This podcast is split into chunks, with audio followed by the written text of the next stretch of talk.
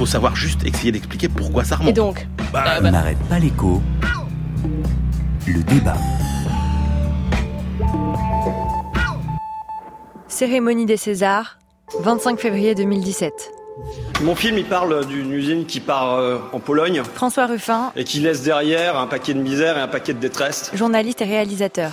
Et au moment où je vous parle, c'est une usine qui s'appelle l'usine Whirlpool à Amiens qui fabrique des sèche-linges qui subit la même histoire puisque maintenant ça part là aussi en Pologne. Ils nous prennent notre boulot et puis d'autres en profiteront. Puis voilà, le travail, ils vont l'emmener ailleurs et puis nous, bon, on ira pointer au chômage. C'est un peu dégoûtant. Cette délocalisation, à mes yeux, n'est pas justifiée Brigitte Fourré, parce que je voudrais vous rappeler que maire UDI d'Amiens, les sèche-linges sont commercialisés essentiellement en Europe de l'Ouest. 17 mars 2017. Donc je ne vois pas pourquoi on va aller fabriquer ces sèche-linges en Europe de l'Est pour ensuite les ramener en Europe de l'Ouest pour les vendre. Pourquoi l'entreprise américaine veut-elle fermer son usine française Pour la délocaliser en Pologne, à Lodz? Ici, le coût du travail, c'est cadeau. 8,60 euros de l'heure avec les cotisations sociales contre 35,60 euros en France. Moi, j'ai entendu ça, un candidat hier en disant, bah voilà, je, je suis pour la clause Molière, faudrait la généraliser. Laurent Berger, secrétaire général de la CFDT, Voilà un exemple C'est François pour, Fillon. pour la CFDT qui est une ligne rouge. 13 avril 2017. Il faut arrêter de stigmatiser des populations, arrêter de donner le sentiment que ce serait la faute des gens et des travailleurs étrangers, là pour le cas précis. Une clause anti-dumping social, c'est ce que le Conseil départemental de l'Oise propose d'instaurer dans ses prochaines offres de marché public. 27 mars 2017. Pour les entreprises de l'Oise, cette clause répond à un problème réel. Nous, une entreprise comme nous, on s'y aventure plus parce qu'on sait une, une entreprise derrière qui va arriver avec de la manœuvre étrangère et qui va baisser les prix. Moi, je dirais qu'il José Bové, y a une euh, correspondance entre ce débat député européen vert, et la question du repli national. 14 septembre 2016. Alors que si l'ensemble des entreprises aient aient les mêmes règles du jeu, eh bien, dans ce cadre-là, on est capable de jouer contre l'exploitation des gens les uns contre les autres. Ils n'ont toujours pas de solution cette semaine. Les syndicalistes de l'usine Whirlpool d'Amiens ont été reçus par le Premier ministre. Vous l'avez entendu dans le zapping, dans un peu plus d'un an, leur usine partira s'installer en Pologne. Au moins 300 emplois vont disparaître. Ils dénoncent un dumping social. Alors, euh, Marc Chevalier, les délocalisations, ça existe encore en fait? Oui, ça existe encore, mais c'est un phénomène euh, qui est quand même très difficile à mesurer. On a, très peu de chiffres hein, pour l'évaluer. Euh, L'INSEE, il y a quelques années, s'était livré à ce- cet exercice, mais elle avait mesuré que ce qu'on, les, les délocalisations au, sens strict, c'est-à-dire le fait pour une entreprise de fermer un établissement dans un pays pour en ouvrir un dans un autre pays euh, pour servir, pour réaliser la même production. Et là, elle avait trouvé que seuls 4% des entreprises euh, implantées en France avaient procédé à des délocalisations d'activités entre 2009 et 2011. C'était la période qu'elle avait étudiée. Donc ça représentait 6000, euh, un peu plus de 6000, 6600 suppressions d'emplois et euh, en gros 0,3% de l'emploi salarié. Donc on voit quand on parle de délocalisation au sens strict, c'est un phénomène plutôt marginal.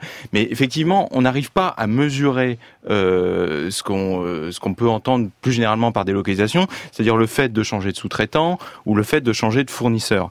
D'une manière générale, ce qui cause quand même la désindustrialisation en France, on le sait, c'est la concurrence des producteurs dans les pays euh, à bas coût. Et de ce point de vue-là, ces derniers temps, il y a plutôt une amélioration. Il y a une véritable hémorragie pendant la crise, avec beaucoup de destruction d'emplois industriels, des fermetures d'usines, et on sait que l'année dernière, on a ouvert autant d'usines qu'on en a fermé. Et ça, c'est une inflexion qui est notable. Ça ne veut pas dire que tout va mieux pour autant. On a vu les chiffres du commerce extérieur, ils étaient catastrophiques. Moins 48 milliards euh, de déficit commercial, dont moins 35 milliards simplement pour euh, les produits industriels. Ça veut dire que la compétitivité des produits français est toujours enfin, ce, ce- ne s'améliore pas et que jusqu'ici la politique de l'offre, qui était le- un peu le, le- la grande politique euh, ouais. de, de, de, de François Hollande sous son quinquennat avec euh, le CICE, le pacte de compétitivité, euh, n'a pas porté ses fruits jusqu'ici puisque les entreprises ont bien reconstitué leurs marges, mais elles n'en ont pas profité pour investir, pour monter en gamme ou pour euh, baisser euh, leurs prix et gagner des parts de marché. Hmm. Cyril Lachèvre, c'est vrai que cette, cette hémorragie finalement, elle n'est pas si euh, réduite que ça, malgré la politique menée par François Hollande? Oui, mais c'est vrai que d'un autre côté, je suis tout à fait d'accord avec ce qui vient d'être dit. Ce, qui est assez, ce qui est assez curieux, c'est que non, mais c'est d'ailleurs, alors ça va pas rassurer les, les salariés de Whirlpool ni résoudre leurs leur problèmes, mais, mais c'est vrai que d'ailleurs le sujet arrive tard dans la campagne, le sujet des usines et de l'industrie, on en a très peu parlé, mmh. on en parle malheureusement avec eux, mais c'est parce que effectivement ça va mieux quand même à ce niveau-là. Euh, ça a été dit tout à l'heure, on a ouvert 82 usines, euh, on en a fermé 76 euh, les six derniers mois. Alors seul des positifs pour la première fois voilà, ça fait très longtemps. Alors il y a usine et usine et en même temps il faut voir le nombre d'emplois. Hein. En, en, termes d'emplois, c'est moins important que ceux qui ont été détruits. Mais globalement, là avec Whirlpool, on est quand même dans un cas. Alors moi, j'appellerais pas vraiment ça de la délocalisation. Pourquoi? Parce que c'est un groupe américain. Donc pour moi, délocalisation, dans certaines mesures, c'est un groupe français qui choisirait d'aller produire à l'étranger. Là, c'est un groupe américain qui choisit de se réorienter vers la Pologne, toutes ces usines de fabrication. Alors effectivement pour des pour des raisons fiscales, mais il faut pas oublier que en dehors de ça, les Américains sont très présents, les investisseurs étrangers sont très très présents en France. les chiffres qu'on a eu l'année dernière sont très spectaculaires. Trois décisions d'investissement par jour. Euh, en France, euh, ça fait 1100 au total. Euh, on estime environ 30 000 créations d'emplois ou maintien d'emplois grâce à ces investisseurs. Et les Américains sont plus les premiers, sont les seconds, mais ils sont très créateurs d'emplois.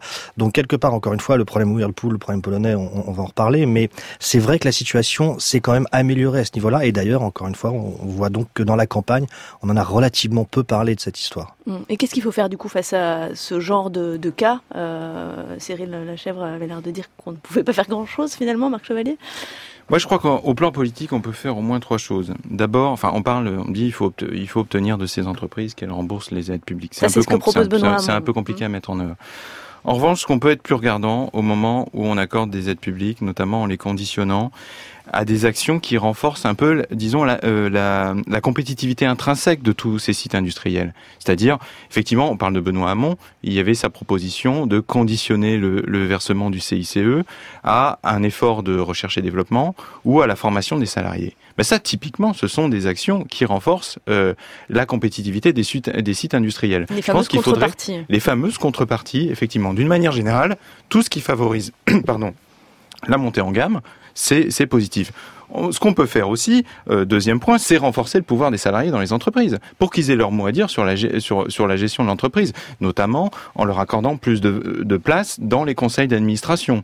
Euh, c'est quand même. Ils sont déjà présents dans les très grandes entreprises. Oui, mais, c'est assez marginal. Regardons ce qui se passe en Allemagne, euh, où les salariés peuvent peser jusqu'à la moitié euh, des, des, des, des, droits de vote dans les conseils d'administration. Ça a une réelle influence sur les décisions qui sont prises. Ça force aussi les entreprises à être beaucoup plus responsables socialement. Troisième élément, je pense que quand une fermeture est inévitable, il faut, enfin, euh, il faut tout faire pour que le site fasse l'objet d'une reprise. On sait faire, on a déjà fait. Il y a eu l'exemple de Bosch euh, à Vénissieux qui s'est mal terminé pour d'autres raisons, mais on, a reconverti, on a reconverti une entreprise qui fabriquait des pompes diesel en assemblage de, de, de, de panneaux photovoltaïques, parce qu'on a un collectif de travail qui a des savoir-faire organisationnels qu'on peut redéployer d'une production vers une autre. Il faut tout faire pour éviter que ces sites disparaissent parce que ils ont euh, ils ont des atouts.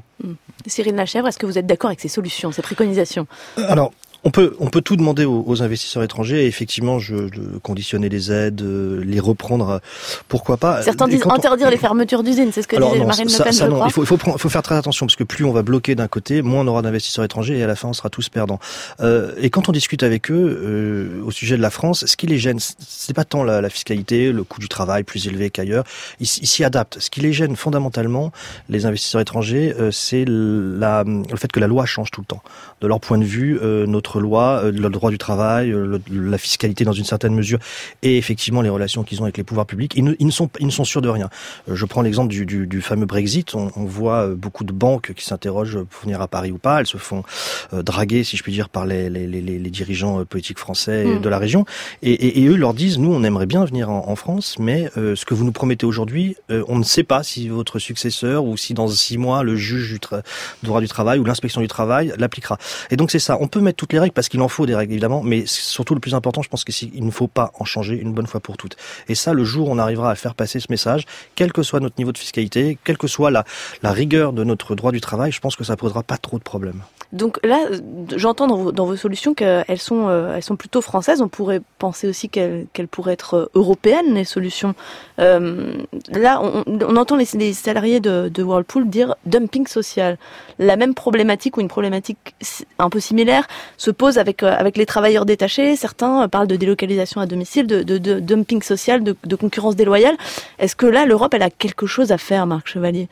Ah bah sur les travailleurs, enfin sur les travailleurs détachés, elle a clairement quelque chose à faire. Mais c'est un dossier qui est vraiment très très complexe, enfin qui, prête à beaucoup de moulinets de bras de la part des, candidats pendant la campagne, mais qui est vraiment très très complexe.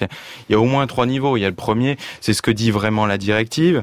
Euh, en gros sur euh, ce que c'est un travailleur détaché. En fait, le, principe c'est que il travaille dans un autre État de l'Union que, celui dont il est originaire pour euh, pour fournir un service à titre temporaire. En principe, la durée est, est, est, limitée à 24 mois. Ils perçoivent un salaire qui ne peut pas être inférieur au minimum en vigueur dans le pays euh, d'accueil. C'est les mêmes règles pour le salaire et, voilà. et, pour, et, pour, le temps de travail. Pour le temps de travail. Ouais. Ce qui change, c'est effectivement le fait que ces salariés ne bénéficient pas de toutes les primes dont, dont bénéficient les salariés nationaux, euh, et puis l'intéressement, le, troisième, le 13e mois, et que les cotisations sociales qui sont payées sur les salaires sont celles du pays d'origine. Et ça, effectivement, ça les rend très très attractifs. D'où l'accusation de dumping social. Oui, mais c'est pas tout à fait faux. Mais le problème, c'est qu'on mélange beaucoup de choses. C'est qu'à côté de ça, il y a eu une énorme fraude aussi à un moment donné sur, sur les salariés détachés. On parlait de 300 000 salariés en France en 2010 qui, qui n'auraient pas été euh, des salariés détachés qui n'auraient pas été déclarés. On se souvient tous du cas des, des, salariés des sous-traitants des sous-traitants de Bouygues travaillant sur le chantier de l'EPR à Flamanville. Il y a eu, de ce point de vue-là, beaucoup de choses qui ont été faites aussi bien au niveau européen avec une directive en 2014 que dans plusieurs lois, dont la loi Macron, qui ont visé à lutter contre la fraude. Donc il ne faut pas fantasmer aujourd'hui sur ce qui se passe. Je pense que elle est nettement moins, elle est, elle est nettement moins réduite, mais elle est nettement plus réduite, pardon. Mais mm. euh, on ne sait pas exactement, effectivement, à quel niveau elle est aujourd'hui. Euh, la vérité, c'est que ça dépend en fait des moyens euh, qu'on donne pour lutter contre la fraude à l'inspection du travail, aux URSAF, etc. La troisième chose, c'est que le contexte a changé entre le moment où la directive a été euh, a été euh, rédigée en 96. On était 15 pays et les écarts salariaux entre pays c'était de 1 à 3. Aujourd'hui, on est 27 et les écarts c'est de 1 à 10. On voit bien qu'effectivement il y a un problème de ce point de vue-là. Mmh. Et pour ces pays, euh, tous ces pays de l'Est, c'est aussi une manière de, on va dire, de euh, de faire baisser la pression du chômage dans leur pays que de, que, de, que d'envoyer des travailleurs détachés à l'étranger. Cyril Lachèvre, délocalisation, euh, travail détaché, même combat, c'est du dumping social d'après vous? Non, euh, pas du tout là. Pour le coup, je, je pense qu'il y a beaucoup de fausses idées qui circulent. Euh, on, on, confond travail détaché et travail illégal. Euh, prenons c'est ce que disait effectivement Marc Chevalier. Oui, mais prenons l'exemple du, du SMIC. si on réfléchit, enfin, si on calcule le SMIC en France, on n'a pas le droit de payer donc un salarié détaché qui travaillera en France sous, sous le, le SMIC. Donc mettons qu'il arrive en France et par contre il est obligé de payer, de, il, est, il, est, il a les, ses charges dans le pays d'origine, hein, pour parce qu'on ne peut pas changer facilement de mmh. sécurité sociale. Donc voilà, un, un travailleur aujourd'hui en France euh, au SMIC, euh, son coût du travail est 10% supérieur pour l'employeur à peu près, parce qu'on a beaucoup baissé les charges patronales et salariales sur le sur, sur, le, les voilà sur les bas salaires. Mmh.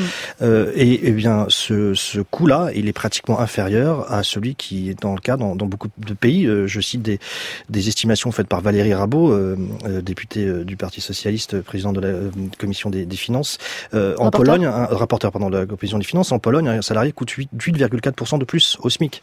Euh, un espagnol, 10%. Donc le sur problème, les bas salaires, pas de sur concurrence les salaires, pas de concurrence. Le problème, c'est que ça, ça veut, la loi prédit, enfin la, la, directive prédit que, prévoit que ce salarié travaille effectivement 35 heures comme en France, selon les mêmes conditions. Or, il y a deux choses, c'est que souvent les travailleurs qui viennent en France ne sont pas qualifiés, euh, sont un peu plus qualifiés qu'un travailleur au SMIC. Donc effectivement, euh, on le paye au SMIC alors qu'en réalité, euh, eh bien, il devrait le payer plus. Et c'est ce que prévoira, si un jour ils y arrivent, la nouvelle directive. Donc là, effectivement, c'est une forme de dumping. Et d'un autre côté, effectivement, on ne le fait pas travailler 35 heures. Mais ça, quelque part, c'est pas de la faute de l'Europe si la loi ne s'applique pas. Enfin, on n'arrive pas à faire appliquer la loi en France. C'est-à-dire que et donc voilà, c'est ça tout le problème. Euh, et puis par ailleurs, il y a aussi pas mal de, de, d'idées fausses sur les chiffres. Euh, il y en a à peu près 250 000 travailleurs détachés en France, mmh. dont la moitié sont quand même des frontaliers. Donc on peut pas parler de dumping. C'est des, des gens qui traversent la frontière pour aller travailler en France, mais qui rentrent chez eux le soir. Et puis il y a aussi 130 000 à peu près Français qui sont détachés dans le reste de l'Europe. Donc c'est aussi une force euh, dans l'absolu de pouvoir détacher les travailleurs d'un pays à l'autre pour profiter des, des, des, du fait qu'il y ait des réserves d'emploi dans certains endroits. Nous, on manque de, de, de dans certains métiers, on cherche des, des salariés qu'on ne trouve pas en France. Mm. Alors à nous de les former aussi peut-être, mais en tout cas, ça peut être aussi une force. Mais ce qu'il faut faire, c'est appliquer la loi tout simplement. Et donc on ne peut pas l'interdire puisque ça créerait peut-être un phénomène de rétorsion hein, contre nos travailleurs détachés à nous. exactement. Et puis quelque part, il y a aussi des secteurs qui ont besoin de travailleurs euh, et qui ont besoin de les trouver à l'extérieur parce qu'on les trouve plus en France. Alors encore une fois, pour des bonnes ou des mauvaises raisons, des problèmes de formation en France, mais en tout cas, concrètement, si ça permet de faire avancer des chantiers, je pense qu'à la fin, tout le monde peut y gagner. Mmh. Marc Chevalier, il nous reste peu de temps, mais du coup, face à, ce travail détaché qui malgré tout pose question, euh, les, solutions, les réponses, c'est quoi? On a entendu beaucoup parler de cette clause Molière qui oblige les, salariés à parler français sur les chantiers. C'est mis en place par certains présidents de région, les républicains. Euh, vous, vous pensez que, la solution, elle, se trouve où? La clause Molière, c'est une mesure totalement discriminatoire, totalement démagogique, euh, et contraire au droit européen. Je veux dire, euh, c'est pas d'aujourd'hui que les, chantiers en France, euh, enfin, on parle pas français, enfin, ça n'a pas posé de problème jusqu'ici. Tout d'un seul coup, ça surgit dans dans la campagne électorale. C'est, enfin, c'est assez nauséabond de mon point de vue.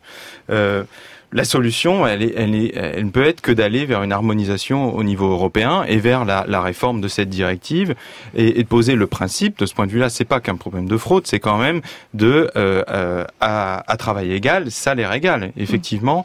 Et ça, le problème, c'est que ça se heurte à la résistance de, des, des pays d'Europe de l'Est. Hein, euh, qui euh, qui effectivement ne, envoie quand même beaucoup de travailleurs euh, dé, détachés euh, à l'étranger et euh, jusqu'ici se sont opposés à, à, la révision de la directive.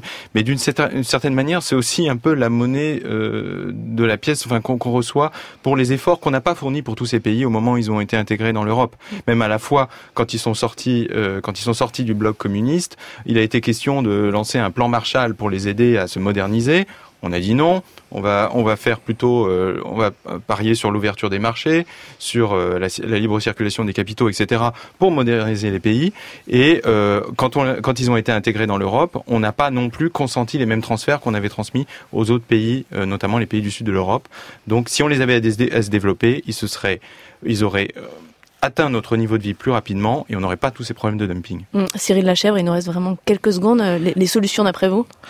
Bah, les solutions, c'est d'arriver déjà à trouver un accord pour le coup au niveau européen, parce que effectivement, ça bloque beaucoup pour la prochaine directive, qui là, par exemple, prévoir notamment ce que je vous expliquais tout à l'heure sur le fait qu'un salarié à compétence sera payé en fonction de sa compétence dans son pays d'origine, -hmm. ce qui changera pas mal les choses.